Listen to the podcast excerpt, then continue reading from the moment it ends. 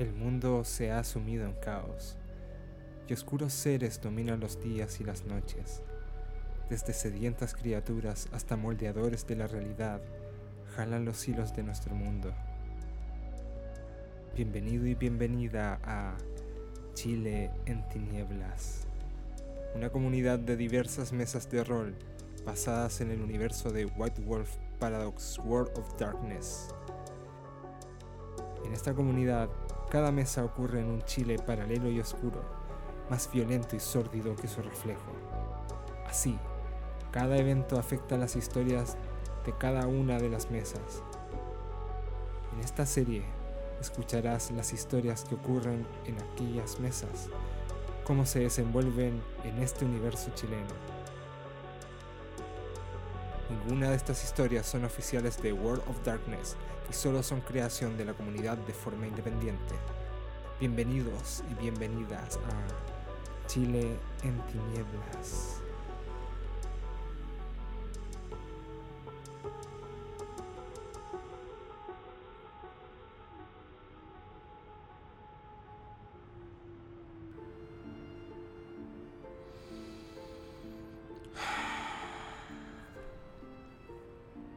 En realidad, no, sé qué estoy haciendo acá. No. No lo entiendo muy bien. Eh, en realidad, básicamente estoy haciendo esto porque no, no tolero la idea de escribir un diario. O sea, cada vez que alguien decía, eh, no, es que cuando sueñes tienes que eh, levantarte y escribir un diario, ¿Quién hace eso? Si uno tiene sueño, está durmiendo. O sea, te despiertas a la media de la noche y abres los ojos así como, ah, no, no puedo abrir mis ojos. Y vaya a estar buscando un cuaderno y un lápiz. Y claro, o sea, la psiquiatra me decía, no, pero es que tienes que poner el, el cuaderno y el lápiz al lado tuyo para que... No, ¿dónde pongo, ¿dónde pongo el resto de mis cosas? O sea, no tengo tanto velador para poner todas esas cosas. Aparte, mira, siendo sincero, ya me costaba despertarme en los tiempos de mortal. Mucho. Siempre he sido bueno para dormir. Y ahora, en particular, despertarse es algo, digamos, más bien complejo. Muy, muy, muy complejo. O sea, es como, ah, me despierto y como, oh, no, es que tienes que comer, sí, oh, no, no, no, no, no, no, no, es desagradable, muy desagradable.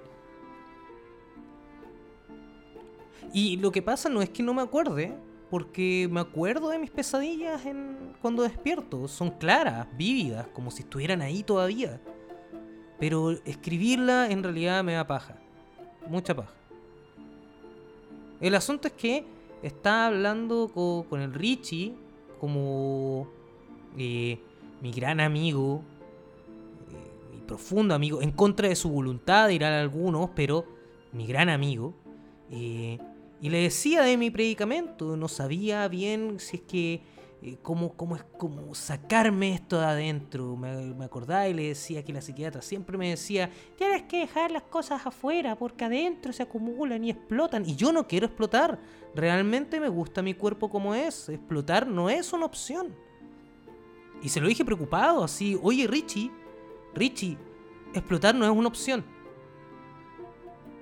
Bueno, y ahí él me explicó que... Eh, que él no entendía muy bien a qué me refería, pero que si quería estar más tranquilo, eh, había algo que yo podía hacer, que era como grabar, grabarme, grabarme y, hacer un podcast.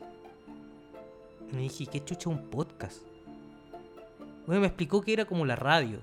Y le dije, entonces, ¿por qué no hacer radio? O sea, sencillo, ¿no? Me dijo que ya nadie escucha radio. ¿Eso es verdad? Yo, no lo creo, o sea, yo creo que si la gente escucha radio. Yo, yo escuchaba radio. Bueno, ya no escucho radio, pero. Pero no sé, yo creía que esto sigue. O sea, ¿hay programas de radio todavía?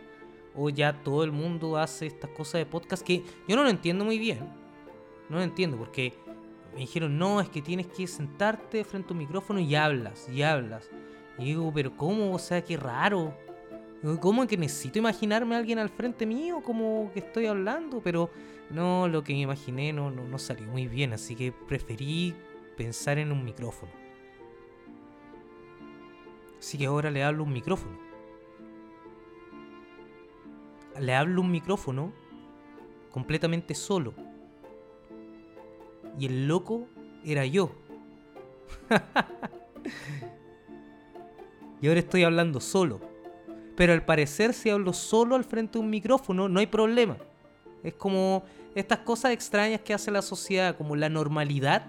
La normalidad es determinada, o sea, hablar solo sin micrófono es esquizofrenia. Hablar solo frente a un micrófono no estáis bien, estáis haciendo un podcast ahora. ¿Quién nos dice que todos los que hacen podcast que hablan solo no son simplemente un montón de esquizofrénicos? ¿Ah? ¿Alguien tiene la prueba de eso? No, porque solamente lo escuchan. Pero bueno, o sea, ya. Yo no estaba acá para venir a hablar de, de, de, mí y de mis impresiones, de cuáles son estos nuevos formatos que aparecen, que voy a decir algo que es súper viejo, pero es verdad, porque igual me da lo mismo, porque lo soy, eh, que la juventud hace ahora. Y yo ya no estoy para estos trotes ya. No. Es difícil. O sea, yo esto lo estoy haciendo mientras está Richie acá en absoluto silencio, grabando, pero si yo no, no tendría idea qué hacer. Pero bueno, o sea, en realidad yo, yo quería empezar a contar mis pesadillas, porque como decía, tengo una gran, pero gran deseo de no explotar y creo que probablemente la Luisa tenía razón y tengo que decir las cosas. El asunto es que cada noche tengo pesadillas, ya hace como dos años ya. Pesadillas cada vez más recurrentes y vívidas, como si la estuviera viviendo yo, mirándola. No sé, una de las últimas eran como un grupo de criaturas, como de, Dos metros y medio, dos metros y medio. Peluda. Alguien diría como un montón de furros, pero estos furros eran, eran complejos, ¿cachai? Eran, eran difíciles porque tenían unos, unas garras del, del, porte de la cabeza. O sea, yo creo que si les dices furro esas cosas, puro garrazo y hasta luego ahí, hasta ahí llegó tu cabeza. O sea, eran grandes, con brazos así fuertes, llenos de esteroides, ¿cachai? No, así, brígido. Y corrían y golpeaban un, autobús lleno de niños. Y yo decía como, ¡ah, no! Que alguien piense en los niños, weón. Oh, pero, oh, que estaba asustado. O de repente de, criaturas que viajan en, en, aviones como hechos de metal. Pero así como bien rústico, como una especie de steampunk. ¿Steampunk? Eso, Richie, ¿eso todavía existe? Ah, ya, ya. Bueno, entonces como eso, peleando contra una criatura de 20, 30 metros. No lo sé. O sea, yo saqué mi regla en ese momento, pero era de 10 centímetros. No, pensé que era bastante innecesario empezar a intentar medir con esa pequeña regla. Tengo que Richard anota una wincha para la próxima vez que tenga que ir a ver a esa cosa, porque la próxima vez la voy a medir, porque era muy grande. Era demasiado grande. Caminando al medio de Santiago. Y la gente allí no la veía. Era como si no existiera. El asunto es que no puedo dormir. No puedo dormir teniendo estas pesadillas. Así que dije, ya voy a empezar a organizar mis pesadillas y voy a empezar a anotar las cosas. Y una de las primeras cosas que, que, soñé, o sea, yo estoy aquí tranquilamente en mi mundo, pero como que he tenido sueños de, de otras cosas, como de otros mundos, como otras criaturas. Es raro, Es muy raro. Pero ya, mira, o sea, partiendo, voy a hablarles de mí. Un poco. Y voy a ver si es que las cosas van funcionando. Si funciona y me siento más tranquilo, voy a seguir con esto.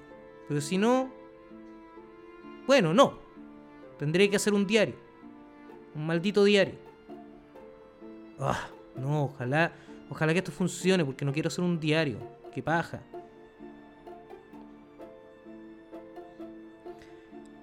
Yo nací hace mucho, mucho tiempo. Pero realmente donde eh, me pude armar realmente y convertirme en, en el hombre que mi padre siempre quiso que fuera. Bueno, supongo, porque no me acuerdo muy bien ya, pero supongo que era así y de hecho le, da como un poco más de, estilo a la grabación. Y pero la época en la que realmente salí fue cuando peleamos contra esos bastardos. Oh, sí. No, fue horrible, fue horrible. Si alguien le pregunta, no. Nunca te metas con fanáticos que están intentando pelear por impedir el fin del mundo. Realmente esa gente está loca, loca pero loca. O sea, rayada. Ese era el tiempo en el que peleábamos contra una organización llamada el Sabbat o Sábado o como sea que se diga, no lo sé, yo no, no inventé la palabra. Pero ahí me formé. Por ahí, por el 1975, por el 80, en plena dictadura. Fue duro, pero todo eso marcó eh, lo que es ahora mi Santiago, guiado por una organización que se estableció en ese tiempo. Antes de empezar a contar mis pesadillas que he estado teniendo, quiero decirles desde dónde estoy grabando, cuál es la situación en la que grabo, cuál es la situación de este Santiago, cuál es la situación de Chile en tinieblas.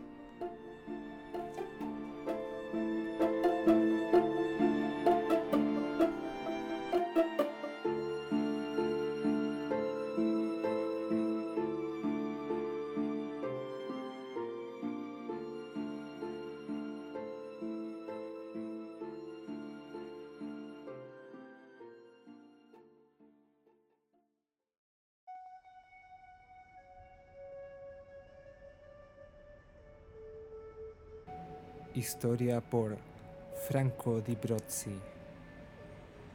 Música por Expand.